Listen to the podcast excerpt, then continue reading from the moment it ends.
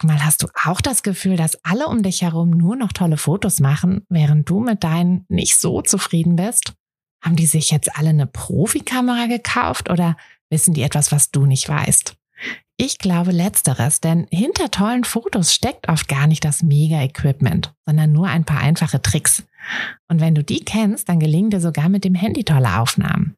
Also, wie sieht's aus? Soll ich dir diese Tricks verraten? Mache ich nämlich super gern. Melde dich gleich für meinen 0-Euro-Workshop Bessere Bilder an. Dazu suchst du dir unter fotografenschmiede.de slash workshop minus bessere minus Bilder einfach deinen Wunschtermin aus.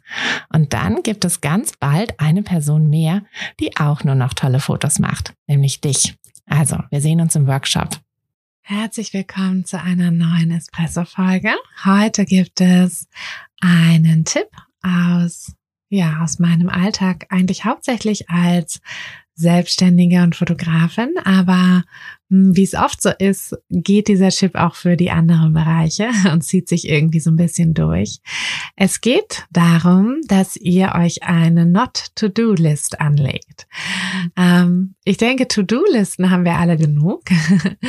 ähm, dazu habe ich aber auch schon mehrfach ähm, ein paar kleine Folgen ähm, hier gelassen, ähm, weil ja, ich finde, zu lange To-Do-Lists sind eigentlich total Quatsch. Meistens werden sie natürlich sehr schnell, sehr lang, aber ähm, wir schaffen das eigentlich immer gar nicht, die Sachen dann abzuarbeiten.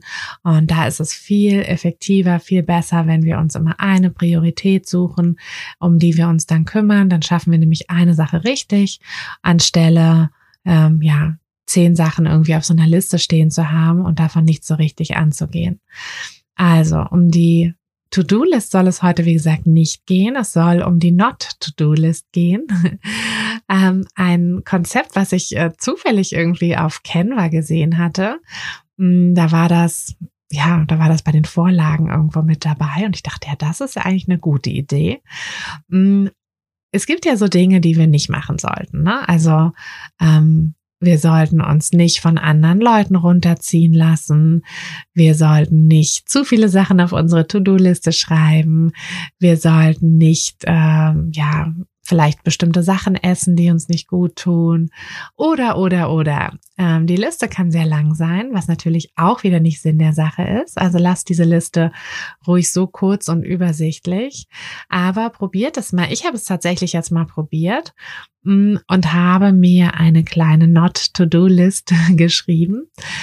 Und ja, diese Liste einfach mal wirklich so ein paar Tage, eine Woche lang, doch eine Woche lang hatte ich sie jetzt bei mir und habe ähm, einfach mal geguckt, was mir, was mir hilft, was mir nicht hilft und werde die Liste, glaube ich, auch weiterführen, denn es ist eigentlich ganz spannend, ähm, wenn man sich wirklich mal ganz bewusst auf die Dinge auch konzentriert, die wir, die uns nicht gut tun, die wir nicht machen sollten und die wir, ja, die wir die wir einfach streichen sollten. Also bei mir ist es zum Beispiel, dass ich nicht zu viel Zeit auf den sozialen Netzwerken verbringe. Also so ein bisschen Pinterest, ähm, aber halt auch nicht jeden Abend, sondern tatsächlich habe ich jetzt angefangen, dass ich, ähm, wenn ich ja meine Tochter ins Bett bringe und die noch nicht so, also die eigentlich schon so schläft, aber noch nicht so richtig, ähm, und ich dann da halt liege und nichts zu tun habe, weil sie halt noch trinkt, ähm, aber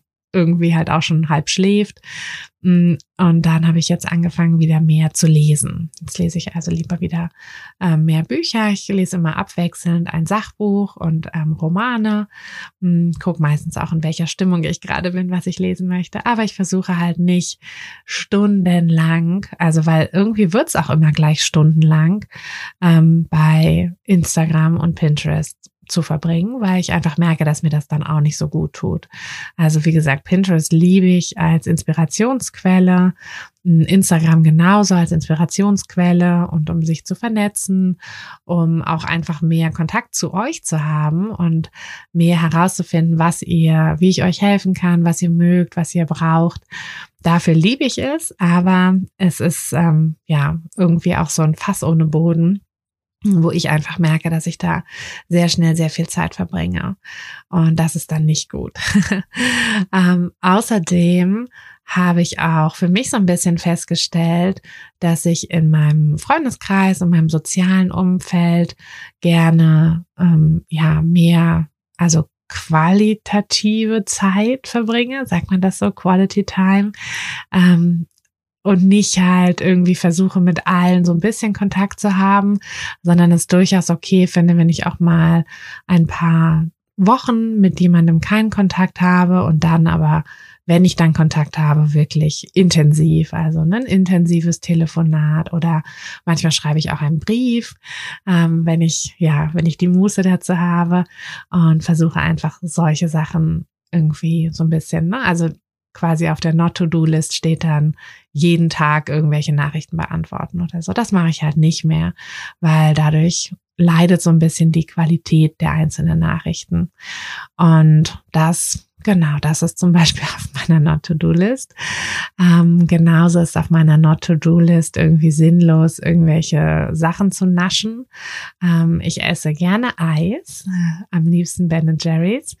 Mm, und ja, das äh, gönne ich mir auch, aber eben nicht jeden Abend und vor allem nicht jeden Abend einen ganzen Pint, obwohl wer weiß, ähm, so viel wie die kleine Maus gerade trinkt, äh, bräuchte ich es vielleicht sogar, aber wahrscheinlich auch nicht ganz. Ähm, genau, und das steht dann eben auch auf meiner Not-to-Do-List.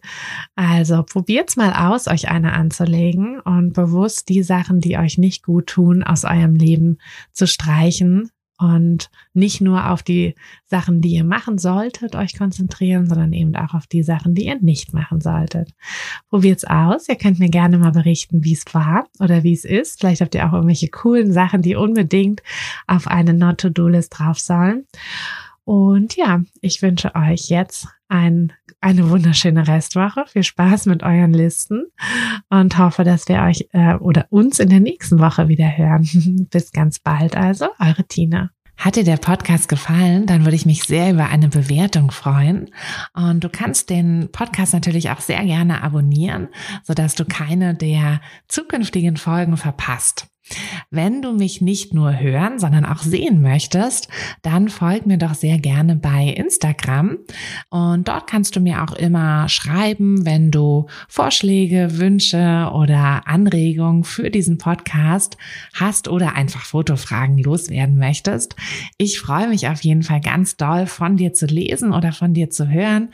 Und ja, würde sagen, bis bald auf einen virtuellen Kaffee. Deine Tina. Hey du, Fotografin, hast du dich schon auf die Warteliste für die nächste Business-Kursklasse gesetzt? Nein? Weil du noch keine Fotografin bist oder weil du keine sein möchtest? Weißt du, was ich glaube? Dass du schon viel weiter bist, als du vielleicht denkst und dass du nur noch etwas Hilfe bei den konkreten Schritten in dein Fotobusiness brauchst und jemanden, der dich unterstützt und dir bei Fragen und Problemen weiterhilft. Genau das also, was du im Businesskurs bekommst. Deshalb setz dich am besten gleich auf die Warteliste unter fotografenschmiede.de slash business-kurs. Und dann verwandeln wir bald gemeinsam dein Herzklopfen für die Fotografie in dein Herzensbusiness. Denn dafür bist du doch hier, oder?